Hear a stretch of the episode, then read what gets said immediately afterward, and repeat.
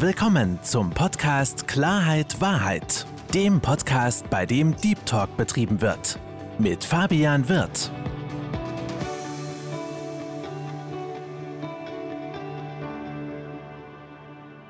Hallo, liebe Zuhörer, hallo, liebe Zuschauer und herzlich willkommen zu meinem Podcast Klarheit Wahrheit. Ich freue mich, dass Sie dazugeschaltet haben und wie immer freue ich mich auch sehr, meinen heutigen Gast willkommen zu heißen. Herzlich willkommen, liebe Alexandra Sohr. Hallo, lieber Fabian. Danke, dass ich dabei sein darf. Ich, ich freue mich, dass du dir die Zeit genommen hast, äh, liebe Alexandra. Und wie du ja weißt, habe ich bei mir im Podcast so eine kleine Prozedur. Und die sieht ja so aus, dass ich meine Gäste selbst vorstelle. Deswegen sei doch bitte mal so lieb und stell dich selbst vor. Genau, also mein Name ist Alexandra Sohr. Ich wohne in der Nähe von Frankfurt und habe hier meine Praxis. Ich bin selbstständig in eigener Praxis. Ich bin Psychotherapeutin, Gestalttherapeutin, systemische Therapeutin, Verhaltenstherapeutin, Paartherapeutin, Hypnotherapeutin. Also ich weiß gar nicht mehr, wo ich anfangen und enden soll. Aber das zeigt auch, dass ich einfach ähm, Interesse habe an diesem ganzen Gebiet. Und ähm, ich finde, es gibt nichts Besseres als eine gute Ausbildung und ein gutes Werkzeug, weil es ist ein ganz sensibles Thema, mit Menschen zusammenzuarbeiten und deren Problemen. Also ich bin immer wieder sozusagen auch fasziniert und ganz dankbar für die Menschen, die den Weg zu mir finden und verschiedene Methodiken, um dort anzusetzen mit den Themen, mit denen sie zu mir kommen. Da sind garantiert auch deine, deine Patienten auch ähm, sehr, sehr dankbar, dass sie zu dir kommen ähm, dürfen, liebe Alexandra. Und vor allen Dingen, Du hast ja auch ein sehr, sehr spannendes Thema, worauf du dich fokussierst, und auch das Thema Vertrauen.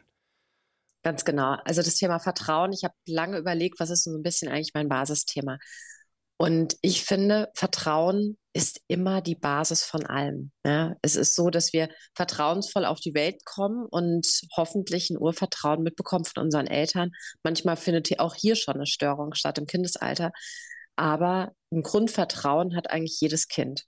Und manchmal passieren Dinge, dass wir so ein bisschen Misstrauen entwickeln. Es passieren manche Dinge im Leben und dann wird unser Vertrauen leider gestört. Das Wichtigste natürlich am Thema Vertrauen und viele, ich habe ja auch viele Paare in der Paartherapie und das heißt immer dem anderen vertrauen und es passiert so viel auch im Außen, aber immer auch diese Fokussierung auf sich selbst, nämlich auch das Thema Selbstvertrauen, ja, was damit zusammenhängt, ist hier ganz wichtig. Ja, sich selbst zu vertrauen, selbst seinem Können zu vertrauen, das ist etwas, oder der eigenen Intuition zu vertrauen, ist etwas, was uns richtig durchs Leben begleitet und das uns nie verlassen sollte.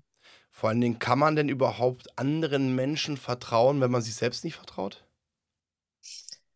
Genau das ist es. Wir suchen ja oft im anderen oder wir kritisieren oft im anderen etwas, was in uns selbst auch so ein bisschen gestört ist. Ja? Also wenn ich zum Beispiel jemanden habe und denke, ja, derjenige irgendwie, ich bin so ein bisschen misstrauisch, ich weiß nicht, ob der richtig ehrlich zu mir ist und das zeigt ja auch die Unsicherheit, die wir mit uns selber auch haben. Also gerade in der Paartherapie ist es so spannend, weil immer der Partner ist auch der Spiegel. Und alles, was uns im Außen meistens ärgert, sind ja auch die eigenen Themen.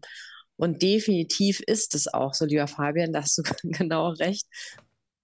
Wenn wir dem Außen, also wenn wir in uns kein Vertrauen haben, ja, und die Nähe, es hat ja auch was mit Beziehungsfähigkeit zu uns selbst zu tun. Ja? Wie nah stehe ich mir selber? Wie nah kenne ich mich eigentlich selber? Das hat ja auch das Vertrauen. Ja?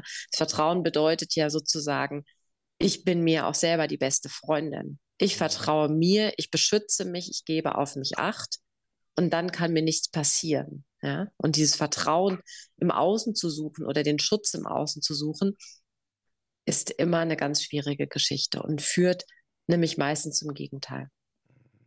Lieber Alexandra, du weißt ja auch, mein Thema ist das Thema Selbstwert und das ist ja auch, mhm. hat auch viel mit dem Thema Selbstvertrauen zu tun. Und ähm, bei genau. mir ist es ja so, dass mich ja auch das Thema Selbstwert selbst eine sehr, sehr lange Zeit in meinem Leben begleitet hat. Und deswegen ist auch dieses Thema Selbstwert ein Thema, worauf ich mich fokussiere.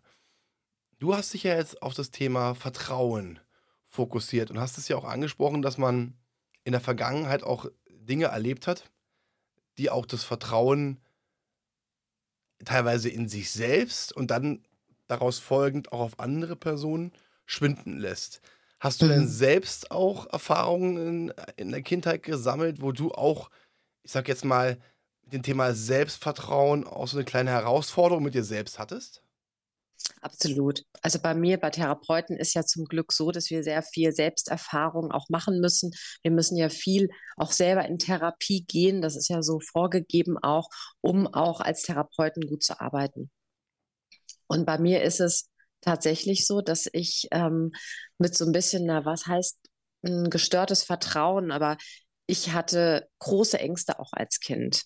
Und ähm, meine Mutter zum Beispiel war so, dass sie voll, selber vor vielen Dingen Angst hatte.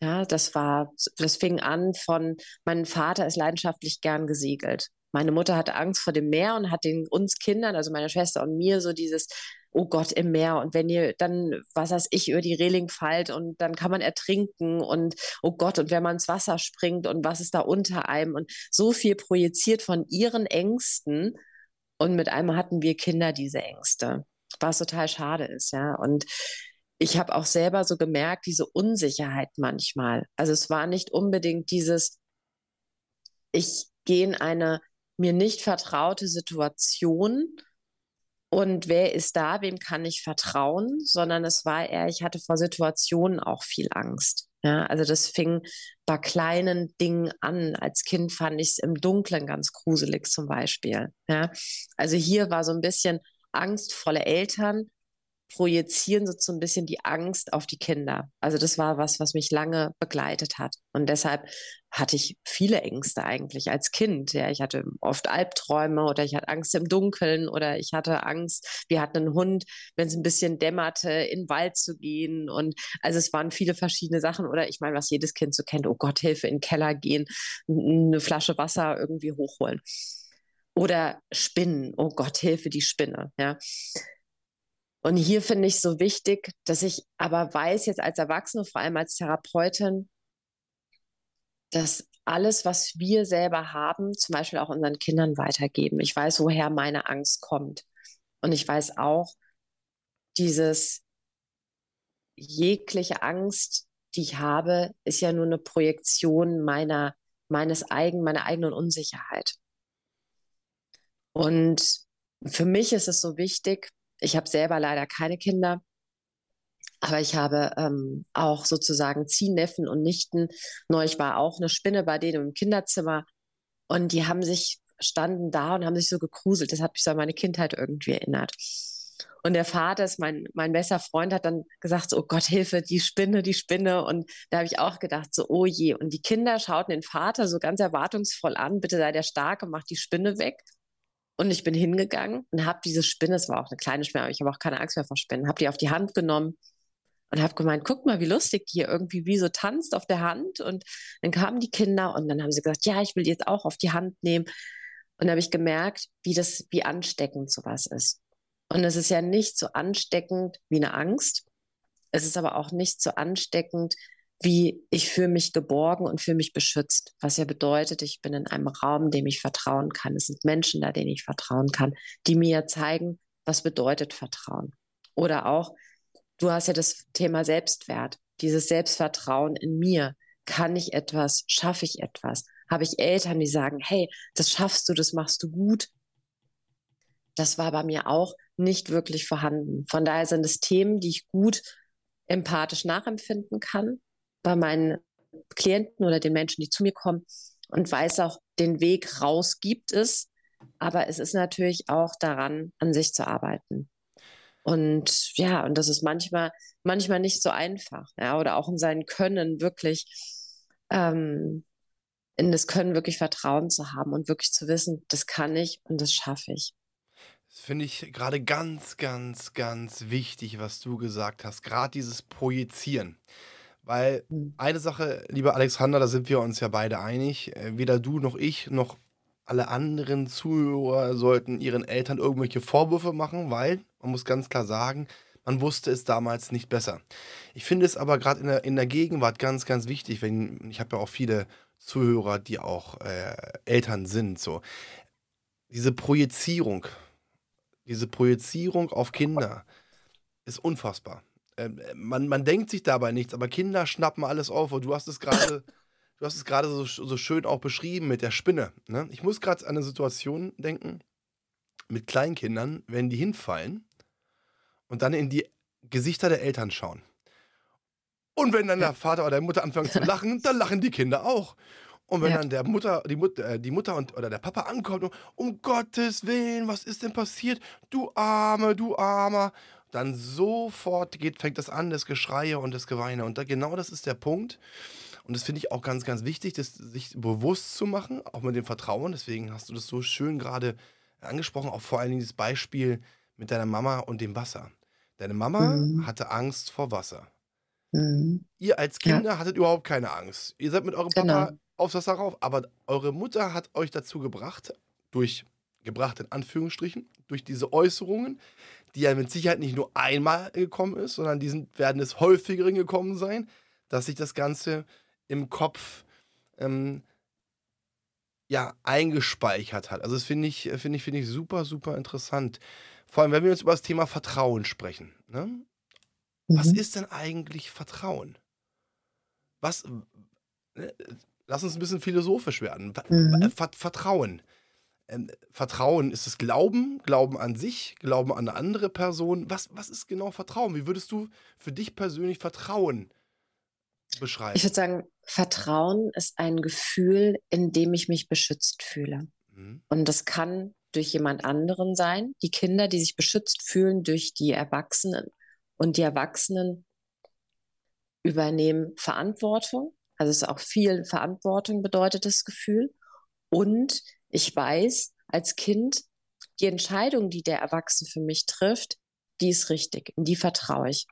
Und genau dieses Gefühl ist ja das Selbstvertrauen. Ich vertraue meinen Entscheidungen. Also genau das, was wir früher sozusagen bei den Eltern gespürt haben, sozusagen dann in uns selber zu spüren. Mhm. Ich vertraue mir. Ich gebe mir ein gutes Gefühl von Schutz. Ich achte gut auf mich. Ich achte darauf, dass mir nichts Schlimmes sozusagen von außen passiert. Das ist natürlich das Fortgeführte vom Kind zum Erwachsenen dann. Mhm. Aber es ist letztendlich ein Gefühl, was wir spüren.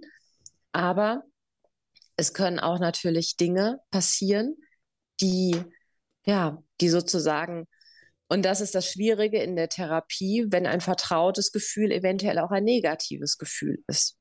Ne? Also das kann genauso, es muss nicht immer ein schönes Gefühl sein, sondern ein vertrautes Gefühl, das sein kann, und ich merke, dieses Gefühl trage ich mit mir. Aber auch ein grausames Gefühl kann ein vertrautes Gefühl sein. Ja? Und da gilt dann der therapeutische Ansatz wiederum. Genau. Und bei vertrauten Gefühlen, die basieren ja ganz oft auf Erfahrungen, die man gesammelt hat. Ne? Genau. Ähm, ja.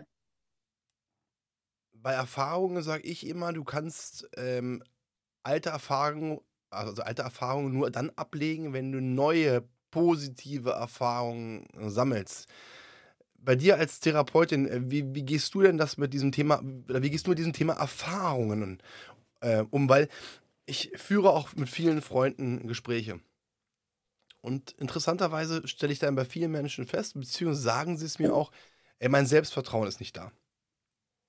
Mhm. Und wenn ich dann mit ihnen spreche, finde ich es immer ganz interessant, es gibt immer so Verbindungen.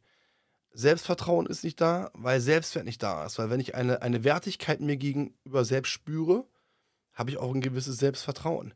Wenn ich mich selbst liebe und wenn ich mich selbst anerkenne, ne, und dann weiß ich auch, dass ich, dass ich gut bin, habe ich ja selbst Selbstvertrauen.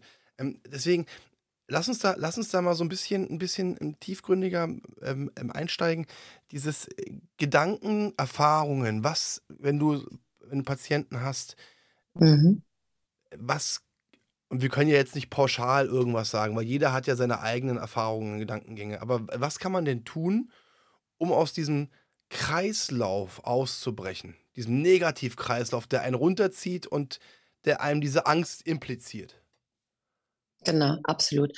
Ähm, da ist wichtig, dass man schaut, wo ist denn eigentlich dieses Misstrauensgefühl, das zeigt sich ja eher ja, in diesem, ich bin skeptisch, ich weiß es nicht so recht. Ja.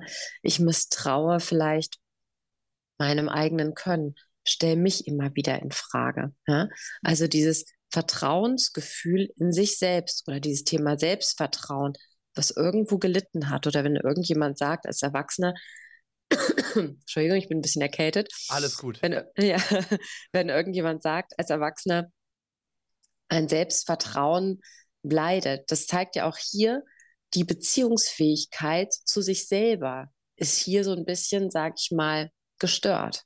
Ja? Mhm. Also hier zu sagen, spüre ich mich richtig, brauche ich immer sozusagen den Rat auch von außen, ist mir das Außen sehr wichtig. Treffen es auch Entscheidungen treffen. Bedeutet ja auch, vertraue ich meinen Entscheidungen oder muss ich immer verschiedene Leute fragen, weil ich mir nicht sicher bin, ob ich die richtige Entscheidung treffe für mich.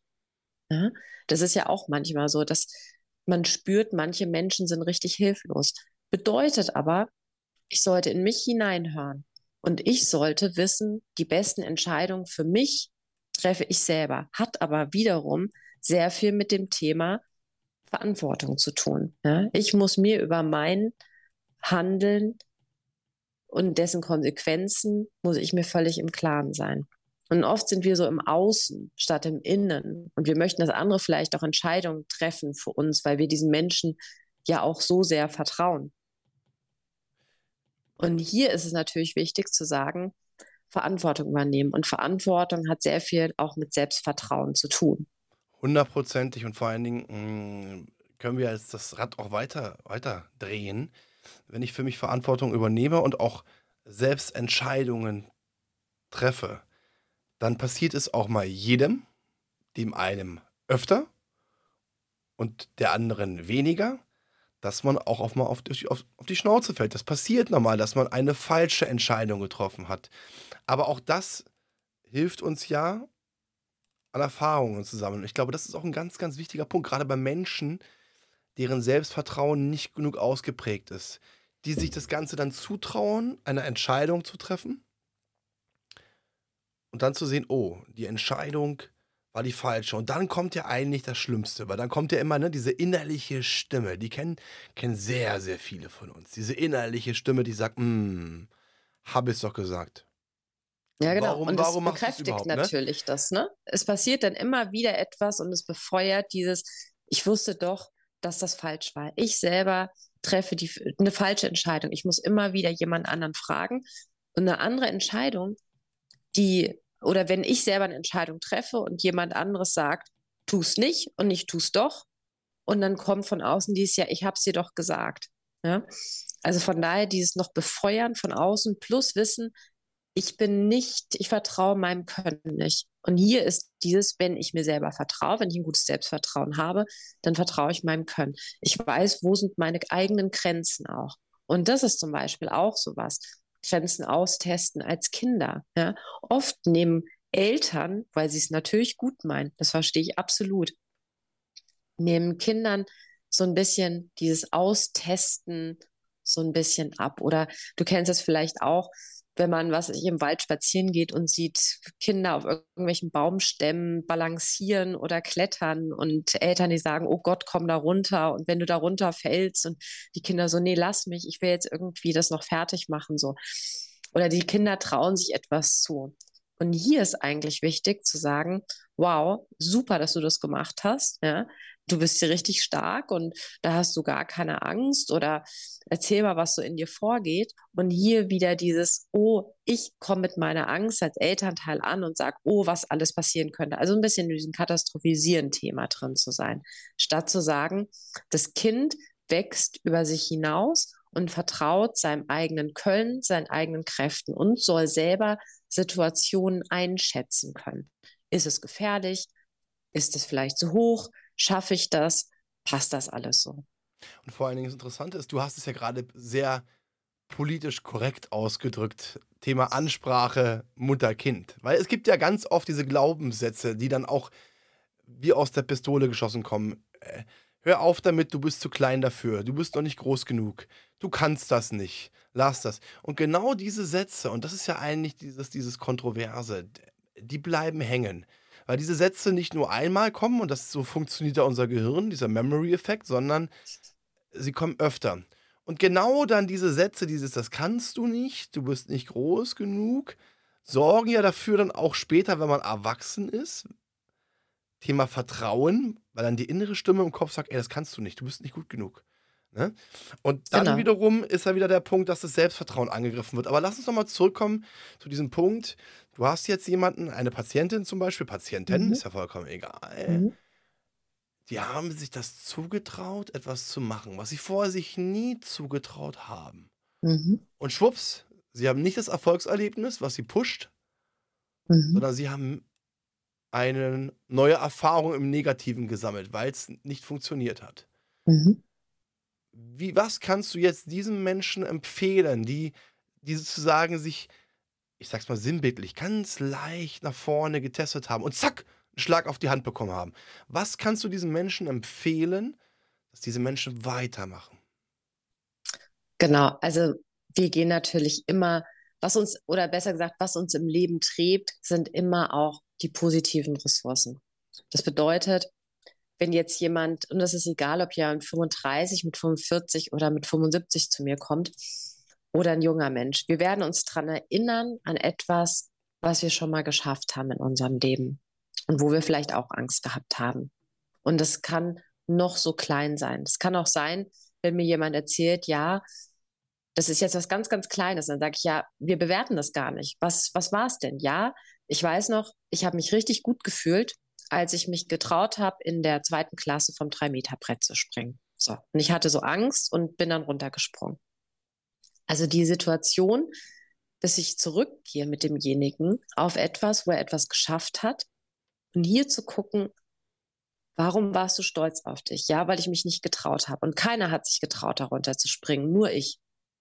Und reinzugehen in diesen Moment und das Gefühl, weil was wir nie vergessen werden und was drin in uns drin programmiert ist, sind die guten Gefühle. Mhm. Und genau hier dieses gute Gefühl, was uns mal getragen hat, mitzunehmen. Und dann geht man weiter ins Assoziieren. Wie hast du dich gefühlt? Ja, ich war stolz richtig auf mich. Ja, was war es noch? Und immer bei demjenigen zu bleiben. Und wieso warst du stolz auf dich? Ja, weil sich niemand getraut hat. Nur ich habe mich getraut. Ja, warum hast du dich getraut? Ja, ich habe gedacht, das ist gar nicht so hoch, ich schaffe das irgendwie schon. Und dann habe ich einfach gemacht. So, und dann kann man genau diesen kleinen Jungen oder dieses kleine mit Mädchen mitnehmen, dieses Gefühl und kann es auf Erwachsenenalter projizieren. Das heißt, und dieses, auch dieses, ja, ich bin in Anführungsstrichen gescheitert. Was ist denn eigentlich das Scheitern? Also immer so ein bisschen auch die Situation filetieren und zu sagen, okay, jetzt habe ich mich für etwas Falsches entschieden, ja, ist es jetzt, ist jetzt vielleicht mein Vertrauen in mein Können zum Beispiel auch gestört? Was ist, wenn ich mehrere Niederlagen hintereinander irgendwie auch hatte? Ja, wenn ich zum Beispiel mich immer wieder auf einen Job bewerbe und merke, ich kriege immer wieder Absagen, ja, das demotiviert oder ist natürlich Erfahrung, schlechte hintereinander weg demotivieren. Aber zu gucken und zu sagen, ich habe den Fokus auf mich. In wie, wo sind die Themen angelegt, wo ich weiß, hier bin ich richtig gut. Und genau das zu aktivieren. Und da kommt es nicht drauf an, dass es was wahnsinnig Großes ist. Wir müssen nicht irgendwie Schachweltmeister sein. Es kann etwas sein, wo wir in uns spüren, das kann ich richtig gut und das mag ich richtig doll an mir. Ja? Und genau damit weiterzuarbeiten. Das heißt, und diese gehst, Stimme auch zu hören in mhm. sich. Ja. Das heißt, du gehst sozusagen äh, vom Kopf her, vom Zehntel ins Hundertstel, Hundertstel ins Tausendstel und gehst sozusagen so lange in die Geschichte dieses Menschen zurück, bis du etwas findest, wo er erkennt, ich habe das Ganze geschafft. Und das ist sozusagen dann dieser Ausgangspunkt, von dem du dann weiterarbeitest und sozusagen ist wie so ein Samen, den du dann entnimmst und den dann pflanzt. So kann man sich das Absolut. vorstellen. Das hast du total schön jetzt irgendwie erklärt. Das ist definitiv dieser Samen. Dieser Samen, diese guten Ressourcen nennt man es in der, in der Therapiesprache, mhm. die uns tragen, ja, die wir immer so als Rucksack bei uns haben. Und genau das auch zu haben und zu sagen, ich weiß, ich schaffe manche Dinge. Und ich weiß, ich kann etwas schaffen. Und es hat sich auch schon in meinem Leben bewahrheitet, dass ich Dinge schaffe. Und rauszugehen aus diesem allgemeinen, ich schaffe das nicht mehr und hier ist irgendwie ein Punkt, an dem ich blockiere. Ja? Andererseits auch zu schauen, ganz genau drauf zu schauen, was hat denn eigentlich dazu geführt, dass ich so schlecht aktuell vielleicht von mir denke. Mhm. Ja? Und auch in diesem Denken zurückzugehen. Ist es in mir drin, dass ich so schlecht über mich denke? Oder gab es hier sozusagen auch die negativen Samen, die gelegt worden sind? Ja? War das vielleicht Eltern oder Geschwister oder Schulkameraden, die gesagt haben, das schaffst du sowieso nicht? also ist der hm? Zweifler, ja? Hm? Wo ist der Zweifler auch? Aber andersrum gefragt, ich kann mir nicht vorstellen, egal welcher Erwachsener es ist, ich kann mir nicht vorstellen, dass diese Person von sich negativ denken würde, wenn nicht in der Vergangenheit von außen, weil wir sind, wir werden ja alle gleich geboren. Wir, mhm. wir kommen ja alle mit dem gleichen Stand mhm. auf die Welt. Aber die Vergangenheit, Erfahrungen, Glaubenssätze prägen uns ja äh, genau. grundsätzlich. Wir werden zu dem, wer, wer, wir heutzutage sind, im Positiven wie im Negativen. Mhm. Und gerade dieses, dieses, äh, dieses Thema, ich kann nicht, das ist ja auch wirklich etwas, was ich auch selbst erfahren habe. Ähm, dass man es halt mitgegeben bekommt. Natürlich in der Familie, dann in der Schule, ja, und dann, dann führt sich das Ganze fort, es ist wie eine Endlosschleife. Was ich ganz, ganz spannend finde, ist, du hast ja gerade einen therapeutischen Ansatz gegeben, so wie du mhm. mit, mit deinen Patienten arbeitest. Nun weiß ich aus eigener Erfahrung, es ist ein bisschen schwierig, wenn man dann, also es ist schön, wenn man dann beim Therapeuten ist, weil ich merke ja auch bei dir, du kannst sehr, sehr gut dann auf die Menschen eingehen. Du hast eine ganz, ganz ruhige Art. Und ich kann mir auch vorstellen, dass dann die Patienten bei dir sitzen und erstmal der Puls, der vorher auf 180 ist, vor lauter Aufregung, runtergeht. Das ist ja schon mal sehr, sehr gut. Und es hilft dir auch einmal schon mal, merkt man ja selbst, wenn man, wenn der Puls runtergeht, man ruhiger atmet, dass lustigerweise die Aufregung auch weggeht. Ne? Und ganz genau. Und ich meine, ganz ehrlich, Fabian, wo ist denn, wo sollte ein vertrauensvoller Ort sein, wenn nicht beim Therapeuten. Also das ist ja genau das, was ich ja auch den Patienten, Klienten vermitteln muss. Hier ist ein ganz geschützter Raum. Richtig. Hier kannst du alles loslassen. Hier kannst du komplett mir auch vertrauen. Ja, es ist ja immer, ich stehe, ich habe ja eine, Schweige, eine Schweigepflicht auch, unter der ich stehe.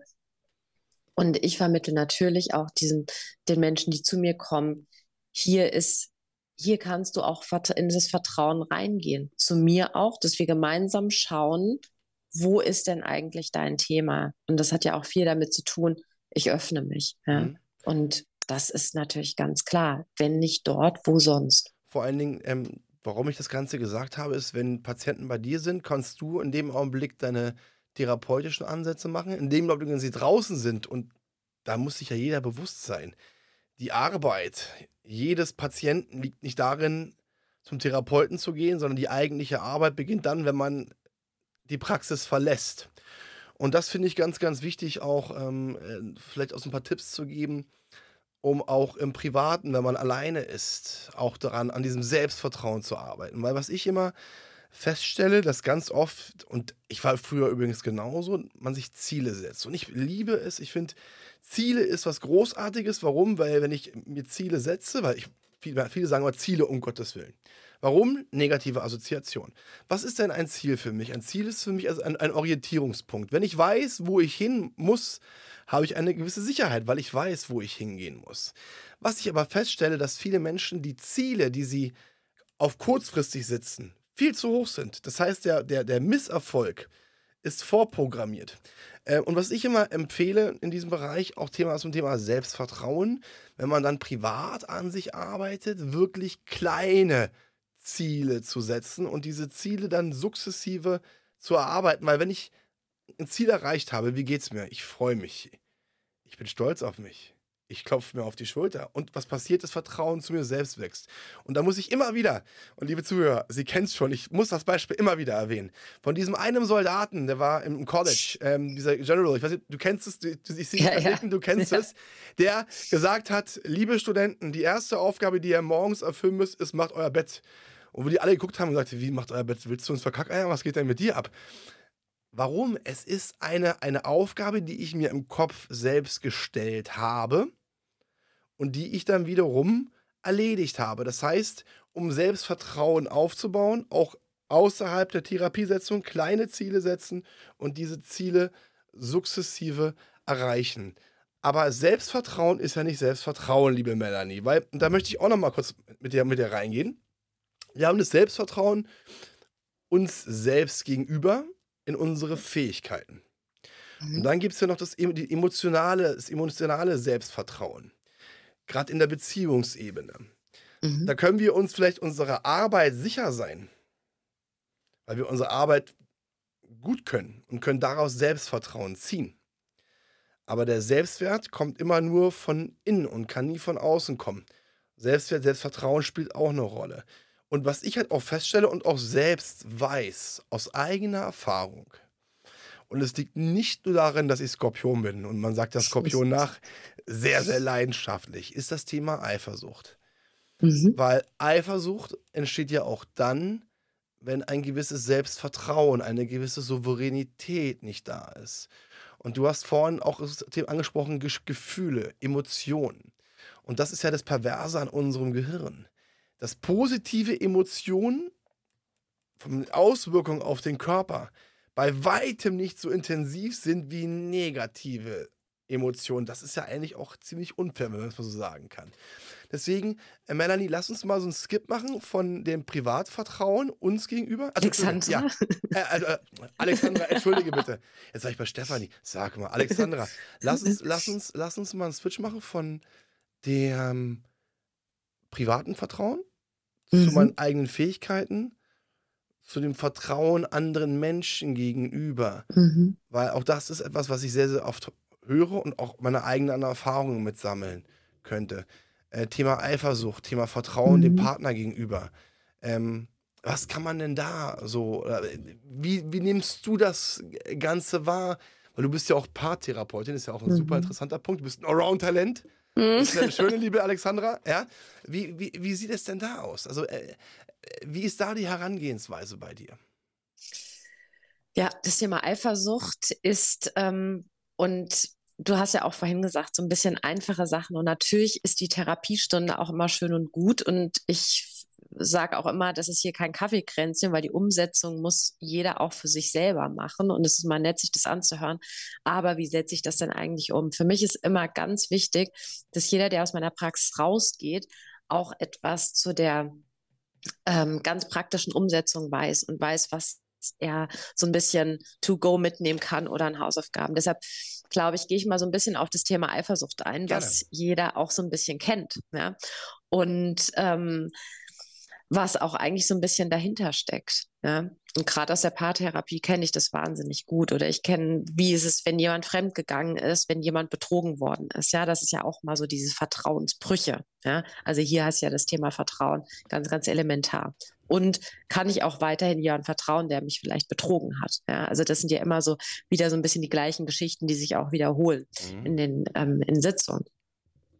Wenn wir das Thema Eifersucht anschauen, dann können wir ganz klar sagen, was liegt denn hier eigentlich dahinter, hinter dieser Eifersucht? Ja? Also auf wen bin ich denn eigentlich eifersüchtig? Wen sehe ich sozusagen in Konkurrenz mit mir? Und hier ist es auch die Verlustangst diesem Menschen gegenüber, die ich habe. Ja? Und genau hier, also man muss auch immer schauen in der Therapie, jemand kommt mit einem Thema an und natürlich ist es an mir zu sagen, professionell, ich zerlege, was hinter diesem Thema eigentlich hintersteckt. Ja, also hinter einer Eifersucht kann eine Verlustangst stecken. Was passiert, wenn ich diesen Partner nicht mehr habe? Es kann aber auch eine extreme Konkurrenz sein mit zum Beispiel, ich bin eifersüchtig auf die ähm, Kollegin, mit der mein Partner ein Büro teilt. Und diese Frau ist mir so wahnsinnig ein Dorn im Auge. Ja? Und da kommst du ja auch, Fabian, mit deinem Thema der Selbstwert. Ja, also dieses, warum empfinde ich eine Konkurrenz im Außen? Das sind ja alles Spiegelungen, die ja ablaufen. Ja, und wenn jemand zu mir kommt und sagt, zum Beispiel dieses Beispiel, ich bin so eifersüchtig auf die Kollegin, die mit meinem Freund ähm, ein Büro teilt und ich möchte, dass er sich in ein anderes Büro setzt oder ich möchte nicht, dass die privat nach dem Arbeiten irgendwie zusammen was trinken gehen, da bin ich so eifersüchtig auf diejenige und das möchte ich einfach unterbinden. Ist ja hier natürlich unser eigenes Defizit. Einmal dieses, vertraue ich dem Partner nicht richtig, ja, und diese andere Konkurrenzsituation. Was hat diese andere Frau? Also es ist ja auch immer eine Projektion im Außen, worauf wir vielleicht auch, sage ich mal in Anführungsstrichen, vielleicht neidisch sind, wo unsere eigenen Unsicherheiten, unsere eigenen Anführungsstrichen, es klingt jetzt so ein bisschen hart, Defizite sind. Ja? Dass wir im Außen immer beneiden und sagen, vielleicht ist diese diese äh, Kollegin, sie ist wahnsinnig sportlich, wir selber sind vielleicht nicht ganz so sportlich. Ja? Wir sehen irgendwas, wo wir denken könnten, die ist smart, die ist vielleicht, was weiß ich, erfolgreicher oder viel souveräner oder ähm, macht irgendetwas, wo wir sagen, das ist genau das, was ich eigentlich nicht in mir habe und wo ich ein, ja, so ein bisschen neidisch bin auf diese Person, die mir dann die eventuell auch besser ist als ich. Und hier dieses, ich genüge nicht so, wie ich bin. Ja, das ist ja auch dieses Thema aus der Eifersucht eigentlich. Möchte der Partner mich so, wie ich bin? Und bin im, habe immer dieses kleine Quäntchen Verlustangst und muss es auch immer hinterfragen und sehe und achte auf denjenigen wie ein Lux gesund wäre, wenn ich keine Eifersucht hätte. Und ich sag mal, so ein bisschen gesunde Eifersucht, das ist schon okay. Ja? Also daran, daran will ich gar nicht absolut so ein bisschen zu sagen, auch das ist schön, dass es denjenigen gibt. Und wenn jemand anderes kommt und den anflirtet oder die anflirtet, dass man sagt so, naja, okay, ich gucke mir das jetzt noch mal kurz an, aber hm, das ist, das ist gesund, da haben wir gar nichts dagegen. Aber schwierig wird's, wenn ich spüre, hm, lieber Partner, jetzt möchte ich sofort von dir die Bestätigung haben. Liebst du mich mehr? Findest du mich besser als denjenigen? Und diese Frage danach ist ja nur übersetzt dieses, ich zweifle daran, ob ich demjenigen genüge. Weil eventuell findet er die andere Person besser. Und hier ist es natürlich, wie auch dein Thema Selbstwert und dieses Ich genüge eigentlich. Also auch wieder diese Glaubenssätze, auf die man zurückkommt. Und dann muss man natürlich in der Therapie, und da sind wir wieder an diesem Filetieren, wo ist denn eigentlich der Ursprung davon? Und in der Therapie ist immer wichtig oder im Coaching immer wichtig zu sagen, ich gehe so ein bisschen an die Wurzel des Ganzen. Weißt du, Fabian, ich erkläre das immer auch so, wenn jemand zum Beispiel mit einem Hautausschlag kommt auf der Hand, dann kann ich auf der einen Seite sagen, okay, gut, ich verschreibe dir eine Salbe und die Salbe machst du auf diesen Ausschlag. Dann geht vielleicht der Ausschlag weg. Vielleicht ist es dann fünf Wochen später irgendwo anders ein Ausschlag oder mir tut irgendwo anders irgendwas weh. Aber eventuell ist die Ursache, dass ich vielleicht am Magen irgendwas hatte. Mhm. Und wenn ich diese, das, was weiß ich, irgendwas am Magen oder irgendeine Unverträglichkeit bekämpfe, habe ich vielleicht keinen Hautausschlag mehr, ich habe weniger Kopfschmerzen und und und. Also es sind immer verschiedene Symptome, die sich immer in verschiedenen ähm, man sagt in der Gestalttherapie gestalten. Also es hat immer so ein bisschen eine andere Maske auf, wie sich unsere eigenen Themen zeigen. Und hier ist es natürlich wichtig zu gucken, wo kommt denn das eigentlich her?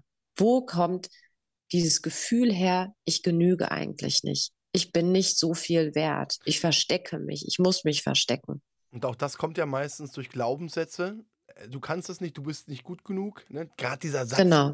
ich glaube, das ist bei den Top 3 bei den meisten Menschen, du bist nicht gut genug und du kannst das nicht. Die beiden sind immer mit dabei.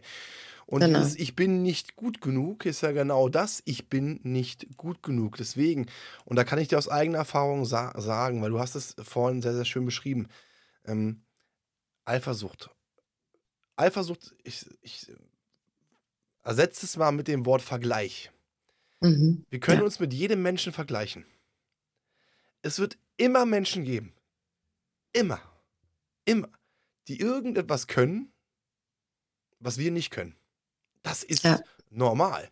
Was wir ja. aber in dem Augenblick vollkommen vergessen ist, dass wir eine Menge Dinge können, die die andere Person nicht kann. Das heißt, der Fokus ne, in diesem Augenblick geht bei uns komplett weg. Wir machen uns, wir machen uns selbst klein. Und ich kann aus eigener Erfahrung sagen, bei mir war es damals so, das war, war eine Kombination aus, aus beiden. Ne? Einerseits war es bei mir so, dass ich in jedem, an, an jedem, fast jedem eifersüchtig war. Also eifersüchtig, äh, ich habe ihn als Konkurrenz gesehen, ja? Mhm. weil ich immer dachte, der ist besser als ich, weil ich den, diesen Glaubenssatz damals eingetrichtert bekommen habe, du bist nichts wert, du kannst nichts, du wirst nie was erreichen. Ja? Mhm. Das sind so Punkte, die ich selbst äh, von mir, ähm, also so wie ich geprägt worden bin. Und dann ist natürlich klar, dass wenn du halt andere siehst, die stellst du alle auf den Podest, weil die sind alle besser als ich. Warum? Weil sie können alle Sachen, die ich nicht kann, weil ich kann nichts.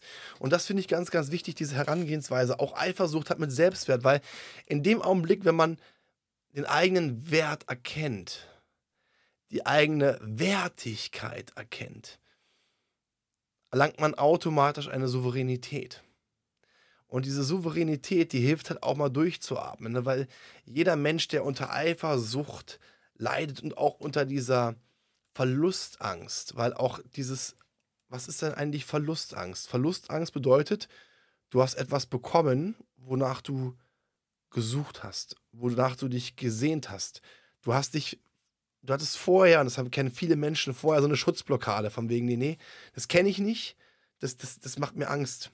Man lässt es aber dann zu. Also nicht jeder, aber die meisten mhm. lassen es dann zu. Und dann in dem Augenblick, wenn du es zugelassen hast, dann kommt ja meistens auch dann die Erfahrung aus dem Leben, dass wenn man was Schönes bekommen hat, dass es einem immer wieder weggenommen hat. Und schon beginnt sich wieder dieses Hamsterrad zu drehen. Das ist, ja, das ist immer im Leben, es ist immer ein Kreislauf. Und deswegen fand ich das so wunderschön, wie du das beschrieben hast, ähm, mit, mit, mit diesem Ausschlag auf der Hand.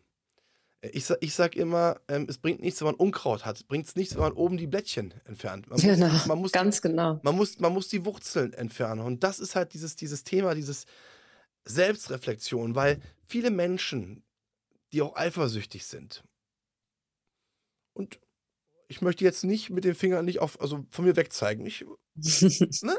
So, always be real. Dann fangen sie auch an, ihren Partner, Partnerinnen Vorwürfe zu machen. Und diese Vorwürfe sind vollkommen absurd, weil, und das ist das Ding, wir dürfen unser Problem, was, was wir mit uns haben, nicht auf andere münzen. Aber, aber gleichzeitig, und das ist auch ein Ding, auch zum Thema Selbstwert, wenn andere Menschen ein Problem haben, und probieren, dieses Problem an, auf uns zu münzen. Jetzt kommen wir wieder zum Thema Selbstwert, Souveränität, müssen wir auch sagen, ey, stopp, ich höre dir gerne zu, ich helfe dir gerne, aber ich bin nicht das Problem. Ne? Und das ist auch äh, ein wichtiger Punkt.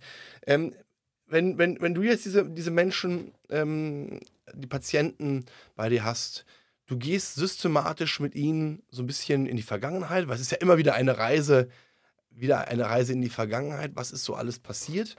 Dann wirst du auch gewisse Glaubenssätze auch ähm, mitbekommen, wo die Damen und Herren, ja, die sie es öfteren äh, zu sagen bekommen hatten. Was, äh, wie, wie, löst du denn diesen Anker, ich sag mal, diesen Anker, ähm, äh, der noch in der Vergangenheit steckt, sodass diese, dass die Patienten in der Gegenwart ankommen können und auch sehen, okay, das Ganze, was in der Vergangenheit passiert ist, ist nicht mehr. Ist, genau. Gegenwart. Wie machst du das? Genau, also zum Beispiel, ich finde dieses Thema Eifersucht, das will ich gerade mal so ein bisschen fortführen, mhm. ja, was dazu gehört und welche Glaubenssätze dazu auch eigentlich ganz gut passen. Zum Beispiel, und das ist sowas, wo jeder irgendwie sagt, okay, kenne ich aus der Vergangenheit oder kenne ich jemanden, der das gemacht hat. Es gibt viele Partner, die zum Beispiel auch das Handy kontrollieren. Ja? Also es ist immer zu gucken bei diesem, okay, wohin geht die Eifersucht? Ja? Und die Eifersucht kann eventuell auch dieses sein, okay, ich genüge nicht, aber sie kann auch in, in der Kontrolle sein. Ich möchte es kontrollieren. Ich möchte den Partner kontrollieren und möchte es festhalten. Ich möchte die Kontrolle haben. Und hier sind wir auch wieder bei diesem Thema Verlust. Eifersucht, oh Gott, Hilfe, Verlust, Tod, Kontrolle, ich möchte es kontrollieren, festhalten. Und hier, wenn ich therapeutisch zum Beispiel zurückgehe mit jemandem, und dann gehen wir darauf und sehen, wo haben denn Verlust auch schon mal stattgefunden? Wo ist diese Angst vor diesem Verlust? Und die kann verschiedenster Art ausgeprägt sein. Die kann durch Eltern, durch eine Scheidung von Eltern passiert sein. Ja, die kann passiert sein, ähm, dass ähm, vielleicht Freunde weggezogen sind in der Kindheit und ich merke hier einen Verlust, hier kann irgendetwas stattgefunden haben. Und wenn ich hier den Glaubenssatz mir antrainiert habe, entweder irgendwas ist eh vergänglich, also Beziehungen sind vielleicht vergänglich, ja, und dann gucke ich natürlich genau mit dieser Brille drauf, die sich dann immer wieder bestätigt sozusagen. Also ich gucke ja eigentlich, und das ist ja das perfide dran, ich suche ja eigentlich so ein bisschen nach dem Negativen, indem ich immer wieder mich bestätigt fühle, ja, genau wie dieser Glaubenssatz, ich kann ja nichts. Und dann passiert irgendetwas ganz, ganz, ganz Kleines. Und dann sagen wir, ach stimmt, wieder bestätigt, ich kann ja nichts. Und die Glaubenssätze, die wollen wir ja immer sozusagen bestätigt bekommen. Wie ich einen Glaubenssatz auflöse, ist, und wir können hier gerne bleiben bei ich genüge nicht, was wir eben gerade hatten, ihn umzuformen. Und das klingt jetzt viel zu einfach in ich genüge mir. Also das ist ja natürlich nachher sozusagen diese Umformung. Ja? Aber dieser Weg von, wo hat es denn angefangen mit ich genüge nicht? Ja? War das vielleicht, dass ich gespürt habe, dass vielleicht meine Mutter meinen Bruder vorgezogen hat und mich gar nicht so beachtet hat? Oder was war es eigentlich? Wo fing es an mit, ich genüge nicht, ich bin nicht so viel wert wie eventuell andere?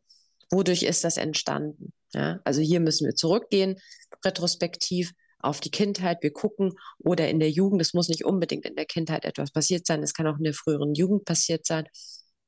Und hier gehen wir dann diese einzelnen Stationen durch, die uns es immer wieder eigentlich bestätigt haben. Wir gehen aber mit der Erwachsenenbrille rauf. Und hier ist es, jetzt klingt jetzt nach so einem richtigen Fachbegriff, das ist ein sehr regressives Verhalten. Also bedeutet, Regression bedeutet, ich gehe immer wieder in ein kindliches Verhalten zurück. Und ich gehe immer wieder in mir, deshalb hat es ja auch irgendwann mal diesen Über oder diesen Überbau, diese Headline inneres Kind bekommen. Ja, ich rede ja immer aus Kindersicht ich rede immer als verletztes Kind eigentlich in mir. Ja. Und hier gilt es ja dann zu sagen, mit der Erwachsenensicht zu sagen, ich kann etwas nicht oder ich scheitere immer, zu sagen, aufzulösen, ich kann aber in, als Erwachsener oder es, wo hat sich gezeigt, dass ich etwas kann? Ja? Ich bin es mir eigentlich wert. Also hier ist ja dieses, ich bin es mir wert gerade in Beziehungen zu sagen, ich bin es mir wert, hier sind wir bei der Eifersucht, ich bin es mir wert, dass ich mit jemandem zusammen bin, der mich respektiert und der mich achtet. Und wenn derjenige mich betrügen sollte, dann soll er das auch tun.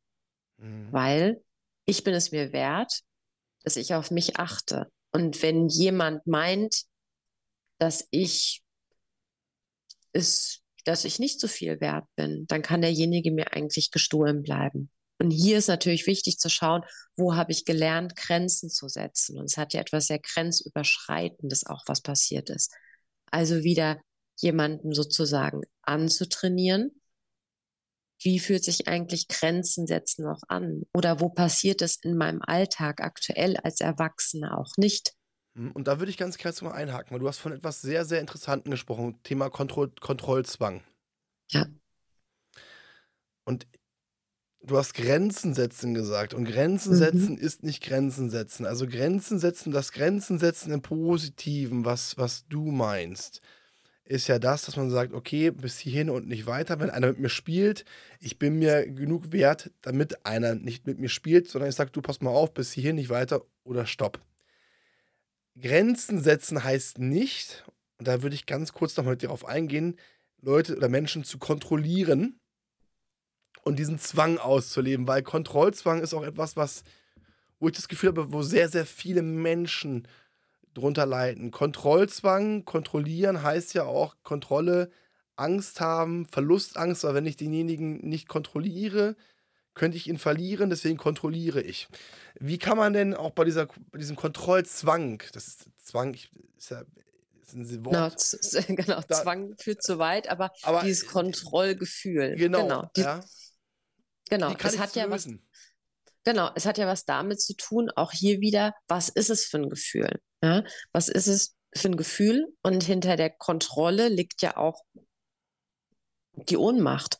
Es ist ja ein ohnmächtiges Gefühl. Mhm. Ich habe nicht die Kontrolle über eine Situation. Aber im Bewusstsein des Erwachsenen habe ich sehr wohl die Möglichkeit zu sagen, zum Beispiel in einem Miteinander, in einer Beziehung, möchte ich etwas oder möchte ich etwas nicht? Gehe ich aus dieser Beziehung raus oder bleibe ich auch in dieser Beziehung drin? Lasse ich mir das sozusagen gefallen?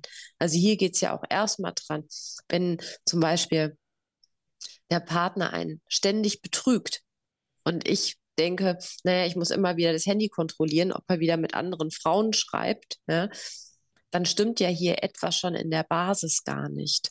Ja? Also dieses, ich fühle mich ohnmächtig, weil der andere etwas macht im Außen. Aber das Bewusstsein zu haben, ich kann es steuern.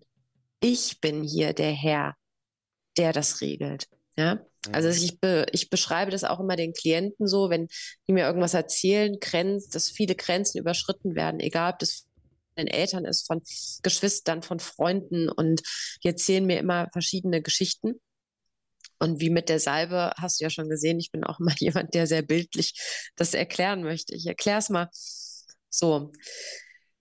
Wenn jetzt zum Beispiel ähm, jemand vor mir sitzt, dann beschreibe ich so, jemand ist, also wenn du das jetzt quasi wärst, Fabian, würde ich sagen, okay, stell dir das vor, du sitzt in so einem Schloss. Also du bist jetzt quasi der Schlossherr. Und wir kennen ja so Schlösser aus Märchen und wir sitzen in diesem Schloss und es gibt volle Kühlschränke und es gibt viel Schmuck und es gibt auch Angestellte in diesem Haus. Und dann sitzt du in diesem Schloss auf dieser Burg und drumherum um dein Schloss wie so ein Burggraben auch mit so Wasser. Und dann gibt es so eine Zugbrücke. Und hier ist es dann so, dass wir oft oder Menschen dazu neigen, die Zugbrücke ist unten, es kommen die anderen von außen rein, die plündern einfach unseren Kühlschrank, die holen sich den Schmuck, die gehen wieder. So. Und das hat was von so einem Ohnmachtsgefühl. Ich kann es irgendwie nicht kontrollieren. Wir können es aber sehr wohl kontrollieren. Wir können sehr wohl sagen, die Zugbrücke, die bleibt erstmal oben. Da kommt niemand in mein Schloss rein.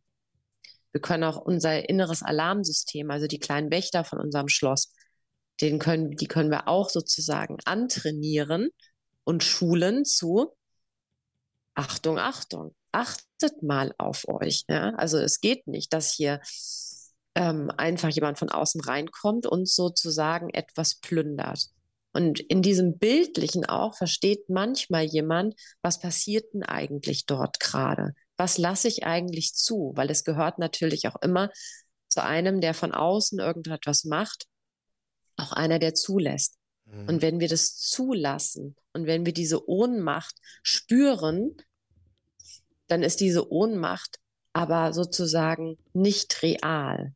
Und dieses Thera ein Therapeut muss natürlich jemanden reinholen, die Realität. Du kannst es sehr wohl kontrollieren. Es ist kein Verlust da der Kontrolle.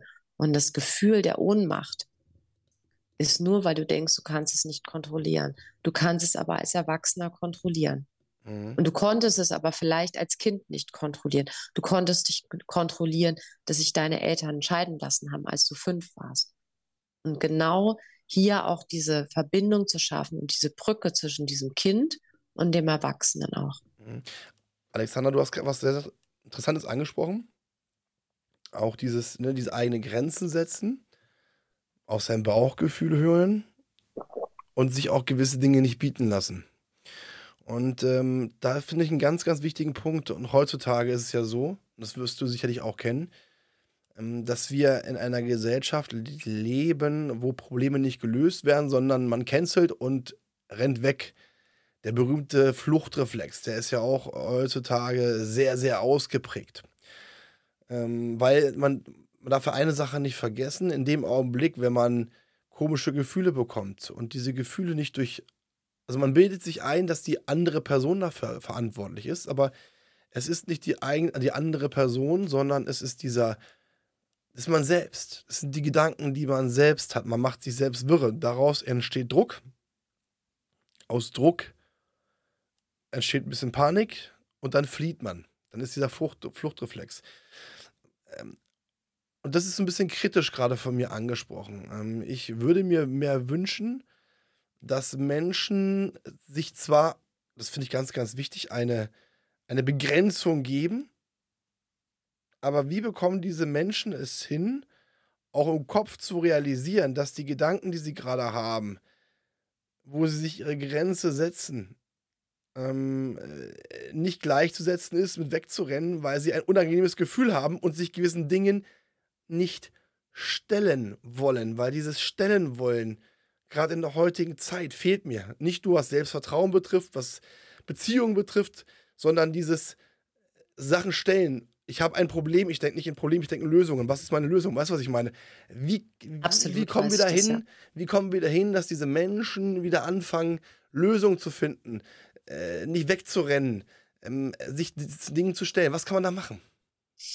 Ich finde, es hat auch ein eine gehörige Portion mit Verantwortung zu tun. Mhm. ich entziehe mich natürlich einer Verantwortung, wenn ich sage, ach, ich entziehe mich dem Problem. Ja, oder ich gehe aus einer Beziehung raus, weil jetzt wird sie irgendwie, jetzt kommen mir einfach dazu viele Probleme. Oder man merkt das ja auch, dieses leider so ein bisschen No Commitment. Ja? Kennenlernen, Phasen, Partnern und dann nach vier Monaten heißt es, nee, es passt irgendwie doch nicht so richtig. Ja? Da gibt es irgendwie Probleme, ich gehe. Ja? Oder ich wechsle jetzt einen Job, irgendwie wird mir das jetzt irgendwie zu kompliziert, ich gehe. Ja?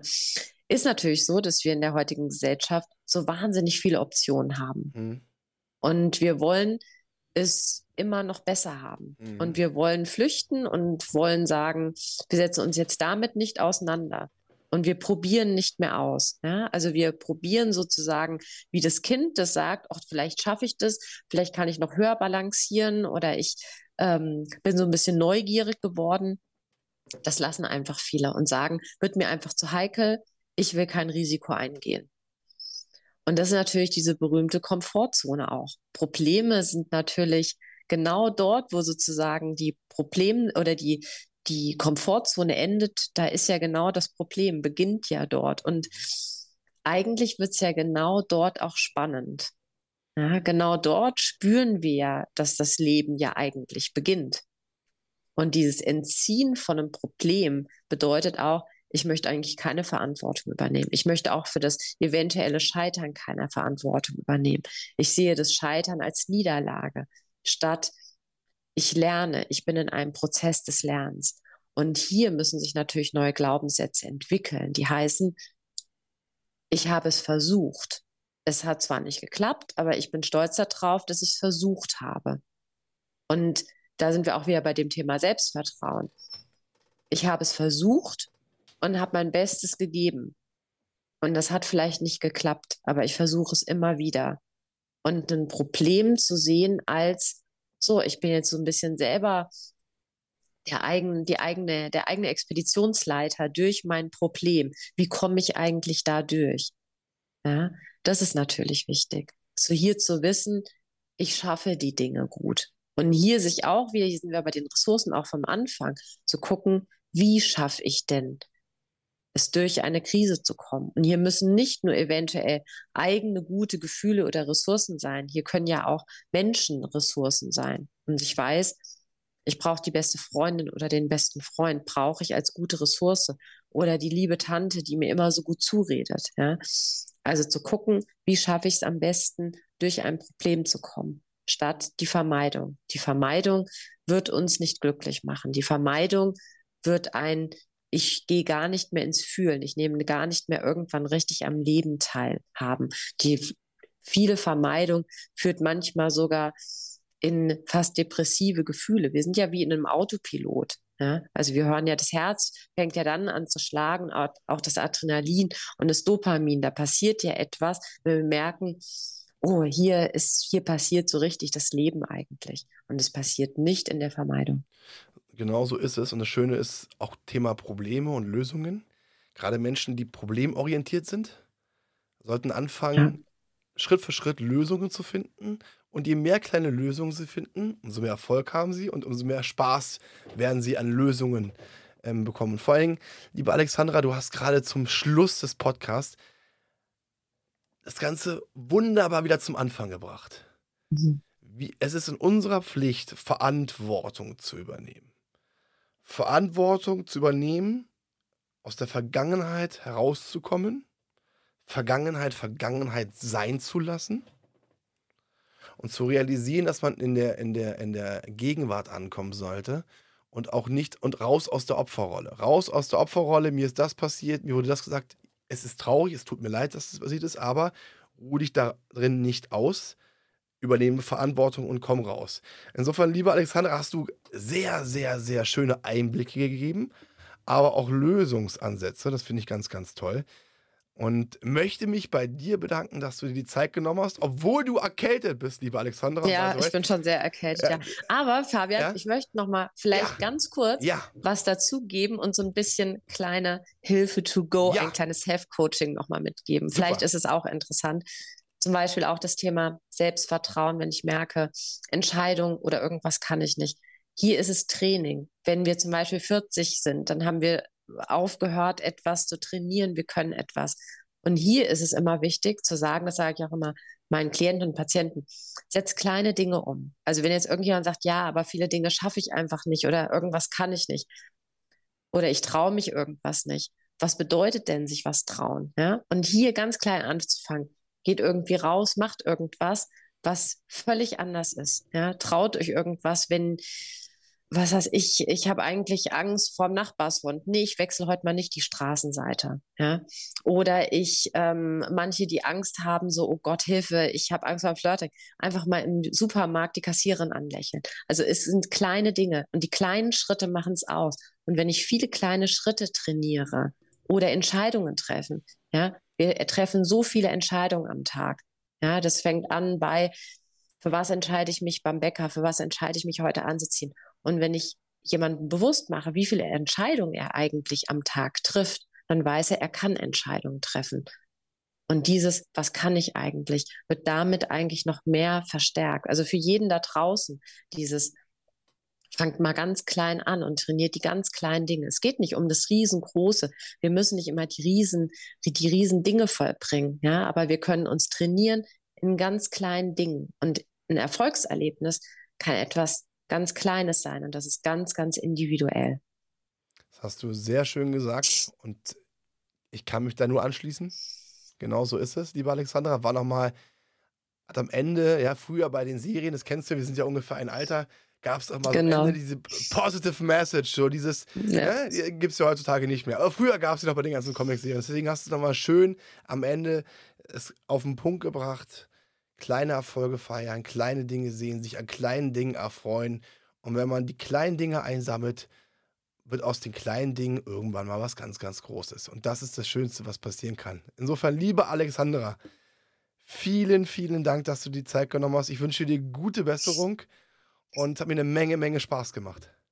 Ja, mir hat es auch ganz viel Spaß gemacht, Fabian. Ich freue mich, dich bald in meinem Podcast Gedankendschungel zu begrüßen. Ja. Und übrigens will ich auch sagen, wenn du sagst, in der Vergangenheit hattest du selbst Wertthemen, dann kannst du doch zum Beispiel heute total stolz sein auf dich, was du jetzt alles geschafft hast. Von daher würde ich mal sagen, Applaus an dich, ja, was du alles irgendwie geschafft hast und was du immer dauernd für tolle Podcasts und was du alles den Leuten mitgibst. Ja, also von daher für dich auch dieses ja, daran sieht man jemand, der an sich zweifelt und jemand, der jetzt so stolz auf sich sein kann.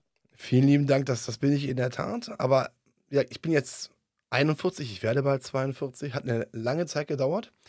Aber wenn ich das kann, kann es auch jeder andere. Und das Schöne ist, dass ich halt eine Menge, Menge tolle Gäste habe, wie auch dich zum Beispiel. Und das ist ja das Schöne. Deswegen machen wir das Ganze ja auch A, wir lernen selbst dazu. Bei jedem Gespräch, was man führt, lernt man dazu. Und B, es ist für mich die schönste Freude, einfach, wo es mir gut geht, zurückzugeben. Deswegen bedeuten mir deine Worte eine Menge. Lieben Dank, äh, Alexandra, und äh, liebe Zuhörer, auch bei Ihnen. Vielen lieben Dank, dass Sie sich die, die Zeit genommen haben, dass Sie die Zeit investiert haben. Ich kann fest, einer festen Überzeugung sagen, das war eine sehr, sehr gute Investition. Deswegen vielen Dank. Bleiben Sie bitte gesund und passen Sie auf sich auf. Das war Klarheit Wahrheit, Der Podcast mit Fabian Wirth. Für weitere Folgen abonniert den Podcast-Kanal und lasst eine Bewertung da.